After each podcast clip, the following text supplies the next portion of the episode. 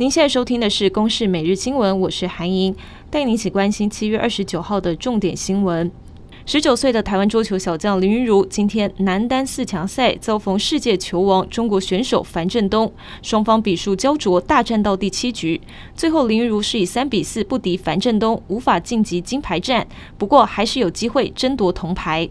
东京奥运羽球男双八强战，台湾的黄金组合林洋配是以二十一比十六、二十一比十九直落二扳倒地主渡边勇大跟远藤大由。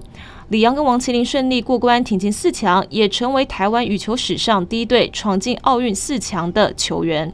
另外，昨天晚间进行的男子体操个人全能决赛，中华队有李志凯、唐家鸿出赛。唐家鸿是一扫预赛的阴霾，虽然是无缘奖牌，但排名是在第七名，也已经创造台湾体操历史。他也在下午搭机回到台湾。台湾射箭选手魏均衡、汤志军今天是在东京奥运射箭个人三十二强赛上上演了台湾内战。汤志军靠着加射射出十分箭，险胜了队友，是以积分六比五收下了十六强门票。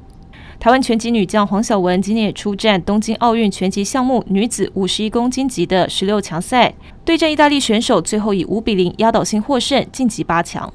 指挥中心今天宣布，国内新增十六例的本土病例，还有两例的境外移入，没有死亡个案。这也是连续两天没有死亡病例。指挥官陈时中说，整体疫情还是朝向可控制方向。首届的台美日国会议员战略论坛上午登场，有多位重量级人物视讯出席。日本更找来神秘嘉宾前首相安倍晋三致辞。